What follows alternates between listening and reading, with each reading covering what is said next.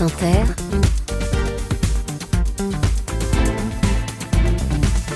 le 7-10. Et Léa, ce matin, vous recevez une actrice. Eh oui, pour rester dans le feel good. Bonjour Virginie Efira. Bonjour Léa, bonjour Nicolas. Merci d'être avec nous ce matin. Si vous étiez un livre et un défaut, vous seriez quoi? Ah mon Dieu, alors euh, un livre, euh, euh, euh, comme je suis pas super réveillée, je vais rester dans l'immédiateté, c'est-à-dire les dernières choses lues ou que je veux lire, Mhm. puis surtout pour parler d'une rentrée littéraire assez géniale.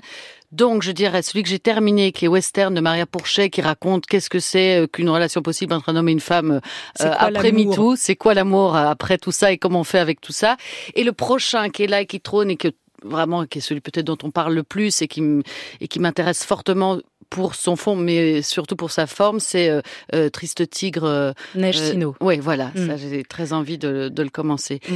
Et le défaut, Oui, vous n'en avez pas. Ah, il faut pas. ah, Non, mais alors la fille qui va quand même dire un- défaut qualité. Non, mais ça m'a toujours intrigué dans la littérature un peu, un peu ringarde enfantine. Il y avait toujours quelqu'un qui disait la curiosité est un vilain défaut. Ah, Ça m'a toujours euh, épaté cette chose-là, la curiosité. donc votre défaut, c'est la curiosité. non, non, mais alors je peux en trouver plein d'autres. Hein. euh, Celle-là, on je suis très pas perfectionniste aussi. euh, Je, J'aime pas mes mains. je suis trop dure avec moi-même. Non, mes mains ça va, mais mes ongles sont épouvantables. Et mes cils, je On n'aura pas. pas de défaut. Virginie Efira, Sartre disait il n'y a pas de bon père. Diriez-vous qu'il n'y a pas de bonne mère non plus? Et qu'au fond il n'y a pas de bons parents? Ah oui, j'en suis absolument persuadée. Euh, c'est impossible de réussir ça. Et quand on le comprend, euh, que c'est une faillite euh, euh, inévitable, euh, bon ben on se sent mieux quoi. Et du coup, on Mm. se dit qu'on fait un peu comme on peut. On fait avec. Qu'est-ce qu'être un bon parent? C'est la question que pose Rien à perdre, le très beau premier film de Delphine Deloger, qui est venu du documentaire, qui est en salle le 22 novembre prochain. Vous y incarnez une mère célibataire, très proche de ses deux fils, mais qui va perdre la garde du plus jeune à la suite d'un accident domestique. Il s'est brûlé en essayant de faire des frites alors que vous étiez au travail. Qu'est-ce qui vous a touché dans ce rôle de mère courage qui se débat pour retrouver son fils face à la machine des services sociaux et des services judiciaires? Ben, comme dans tout grand film, je crois, quand euh, euh, se pose euh, la question euh, d'un conflit, euh, chacun a ses raisons. Et on peut se mettre à la place de, de tous, euh, là en l'occurrence de cette femme, ou même des services sociaux, euh, enfin de, de tous les différents intervenants et comprendre leurs raisons. Euh, et c'est une grande qualité d'écriture aussi. C'est aussi souvent pour ça qu'un acteur choisit quelque chose, c'est-à-dire qu'il n'y a pas de manichéisme et qu'il y a une grande précision de regard. Une des questions que pose le film, c'est est-ce que l'amour suffit? Elle Mm. aime ses enfants, ils l'aiment, ils aiment leur mère, mais est-ce que ça suffit? Euh, alors, je ne sais pas si je dois répondre par rapport au film même ou de manière plus globale. Euh, moi, je l'ai joué, euh, ce personnage, en étant complètement avec elle et avec l'idée que cet amour suffit, là, parce que c'est un amour qui, en plus, doté d'une écoute. Elle sait qu'on aime aussi pour autonomiser, même si c'est pas évident. C'est ça quand même le truc. On aime et on choisit pour laisser partir. C'est spécial. Sinon, de manière plus globale, ça dépend quel type d'amour. Si c'est euh, trop en voulant garder pour soi, c'est pas génial. Mais bon, sans ça, ça va être compliqué de. Ce qui est bien et ce qui est, euh, ce qui est fort dans ce film-là, c'est que votre personnage, cette mère célibataire, elle est à la lisière. C'est pas une marginale, c'est pas une femme alcoolique qui frappe Non. ses enfants, à qui on retire les enfants. C'est ça que j'ai trouvé très fort. C'est une femme seule. C'est une femme seule qui se bat, comme beaucoup de femmes, qui se bat seule parce qu'il n'y a pas de père. Le- les deux pères des deux, des deux fils sont partis. Elle fait des erreurs, mais au fond, qui n'en fait pas? Et pourtant, on va lui mettre dans le crâne euh, progressivement qu'elle est un danger pour ses enfants. Et plus on lui dit, on n'est pas sûr que vous soyez capable, plus elle finit par le croire et plus elle s'enfonce, et plus ils lui mettent dans la tête qu'au fond, peut-être qu'elle est une mauvaise mère, qu'elle n'est pas capable. Oui. Bah, j'ai l'impression que ça, ça peut s'étendre aussi, c'est-à-dire qu'à partir du moment où on pointe sur vous un doigt en disant tu es le monstre, c'est toi le monstre, bah tu le deviens. Et quand la machine se caricature, l'individu se caricature euh, aussi. Et c'est ces chemins euh, kafkaïens de l'administration qui font qu'il y a un signalement. Et heureusement, hein, le- c'est c'est- valeureux ce système-là. Mais là, il y a un signalement, et à partir de là, la machine, euh, la machine s'enraye et prend un conduit où, où on dit que euh, qu'elle n'est peut-être pas apte, en tout cas à ce moment-là. Ça- pose quand même une question sur les services sociaux, ce film, qui n'ont pas forcément le beau rôle, et notamment l'assistante sociale très bien jouée par India Air, Ouais. euh, qui est persuadée que vous êtes un danger pour vos enfants. Il y a quand même une erreur. Il y a, c'est les effets, les dé- effets dé- dévastateurs d'une d'une erreur administrative. Il y a quand même quelque chose de cet ordre-là. Oui, mais c'est je, je vois pas quel système ne peut pas avoir ces défaillances à partir du moment où on peut pas être dans du cas par cas. Alors peut-être que ça raconte aussi un endroit d'écoute, un endroit de, de mettre un pas de côté, c'est-à-dire que c'est un système qui coche des cases. Est-ce que l'appartement convient? Est-ce que la garde est assez ceci? Qui, qui nous regarde peut-être par, par, pas par tous les prismes.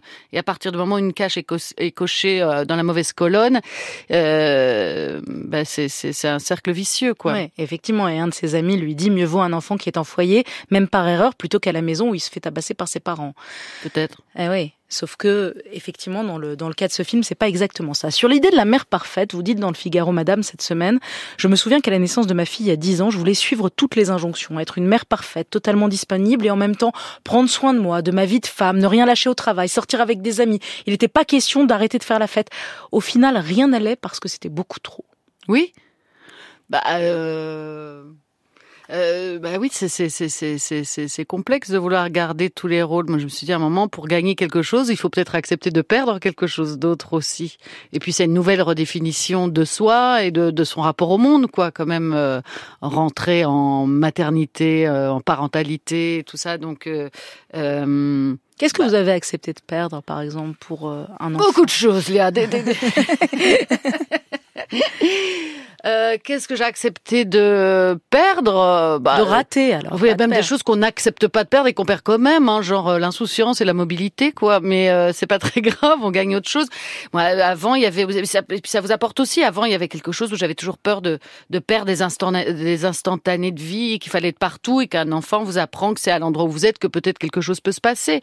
Ça mm. vous apprend une forme de lenteur aussi, enfin de lenteur, c'est pas ça que je voudrais dire, mais mais voilà, de de de de, de, de d'arriver à prendre le temps de regarder juste à l'endroit où on est, quoi. En annonçant, en annonçant votre grossesse à 46 ans, vous avez été un modèle pour beaucoup de femmes. Ah bon? Ouais, qui se sont dit c'est possible. Vous avez eu conscience de ça? Euh, bah, je sais pas si c'est c'est possible parce que parce que ça pouvait aussi ne pas m'arriver peut-être que mais si on se dit si je suis un modèle parce qu'on se dit tiens je vais attendre d'avoir 46 pour en faire oui c'est ce que disent les médecins d'ailleurs les médecins bah disent arrêtez de médiatiser les, bah grossesses de stars ça.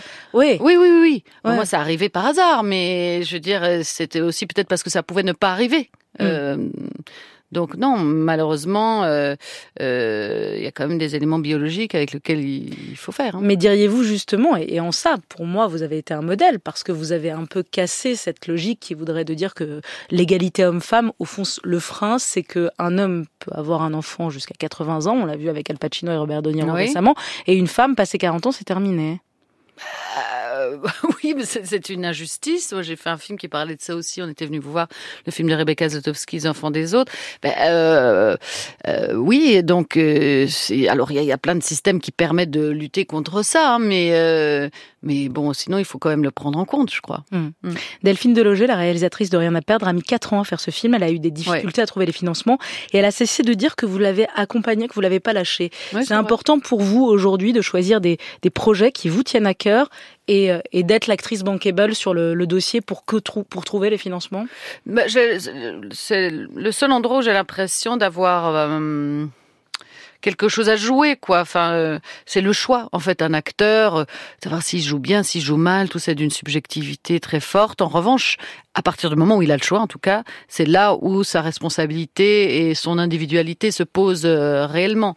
Donc, et c'est là, dans vos choix de films, où vous dites je choisis de, poursuivre sur un premier film et d'aider cette femme parce que son scénario me plaît. Parce que son scénario me plaît, parce que elle me plaît aussi, c'est pourquoi elle fait les choses et, comment elle veut les faire. C'est pas si fréquent en fait. En tout cas, c'est encore une femme réalisatrice qui vous donne un beau rôle. Oui. Après Justine Trier, Rebecca Zlotowski et d'autres, Alice Vinocure évidemment.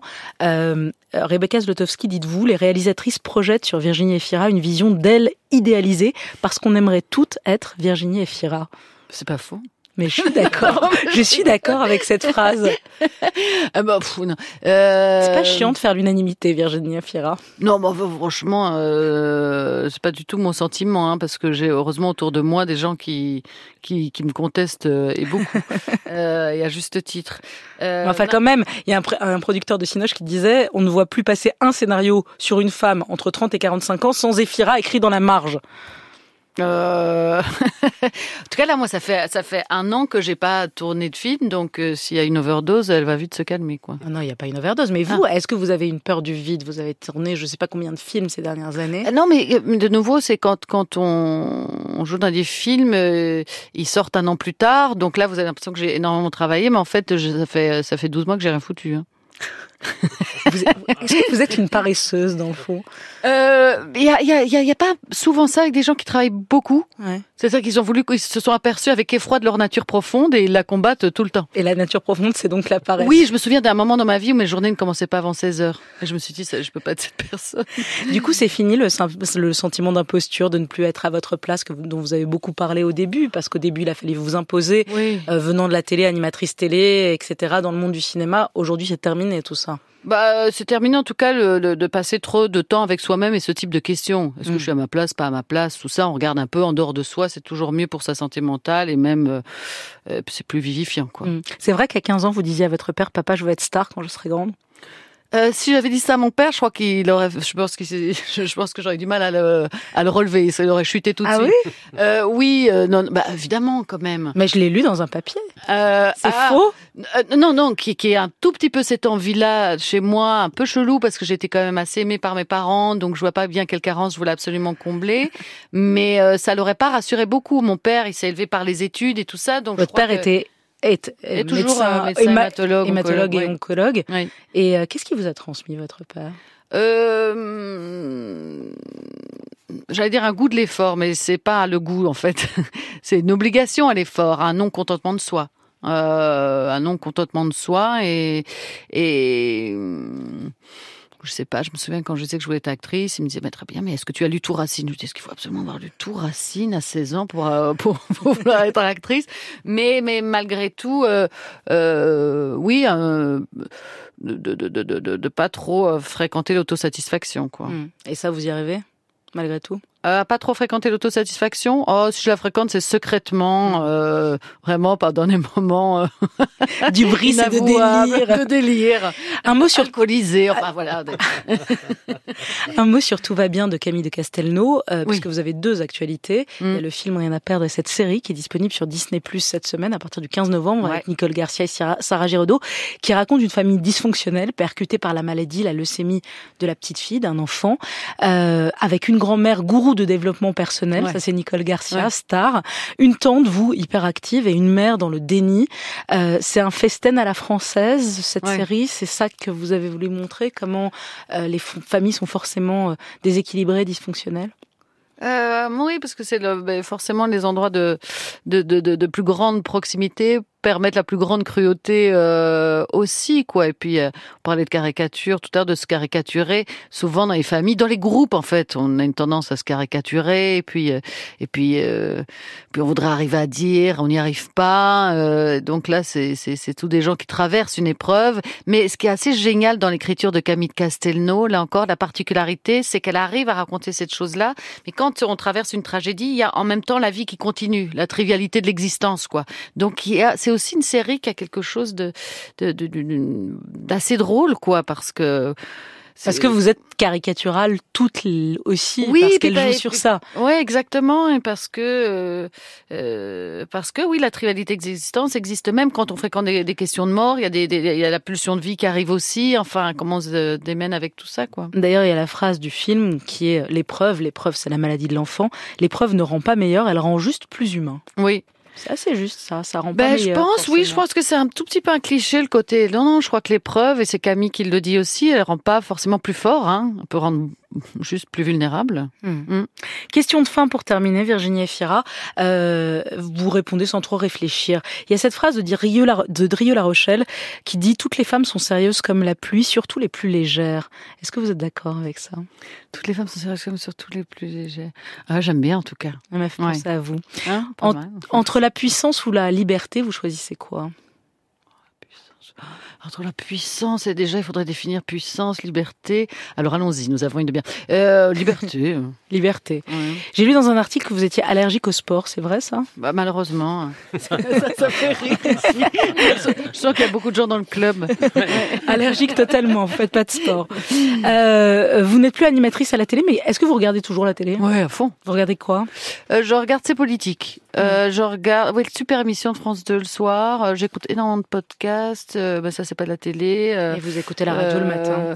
Ouais, bon, voilà. Hmm. Vous avez repris l'alcool depuis votre accouchement, rassurez-nous. Énormément la, énormément la première semaine après. Ah ouais. Mais alors vraiment comme genre vraiment Un besoin. oui, un besoin. Puis après, c'est un peu calmé quand même. Anatomie d'une chute ou Oppenheimer? Anatomie d'une chute. Bien sûr, de Justine Trier. De Niro ou Al Pacino? De Niro. Romy Schneider ou Catherine Deneuve? Non, les gars, Ah, c'est dur. on choisit pas ça. Isabelle Adjani ou Isabelle Huppert? Isabelle. Bien sûr. pas mal. Euh, euh, Qu'est-ce qui vous indigne aujourd'hui? Euh... Qu'est-ce qui m'indigne? Mon Dieu, il y, y a le choix. Hein. Si on devait. Parce que je sais que vous continuez à suivre l'actualité, que vous écoutez la Bah oui, tous les matins et que c'est pas parce que vous mon que. que. Bah non, Bah oui. c'est- ça. Donc, ah bah non, moi je me retire dans mon petit espace et je veux plus rien savoir du monde. Hmm. Euh... Je sais pas ce que- qu'est-ce qu'on peut dire sur aujourd'hui, comme s'il y avait une époque qui avait été vraiment euh, euh, remplie de paix et d'harmonie, quoi. Mm. Euh, Peut-être que ce qui m'effraie, ce qui symboliserait la période actuelle, c'est ah, c'est l'idée de la d'une polarisation, d'une division, de d'une chose où les tout doit s'exprimer en, en, en peu de temps et du coup la nuance n'est plus possible. Liberté, égalité, fraternité, vous choisissez quoi? Euh, fraternité, sans hésiter.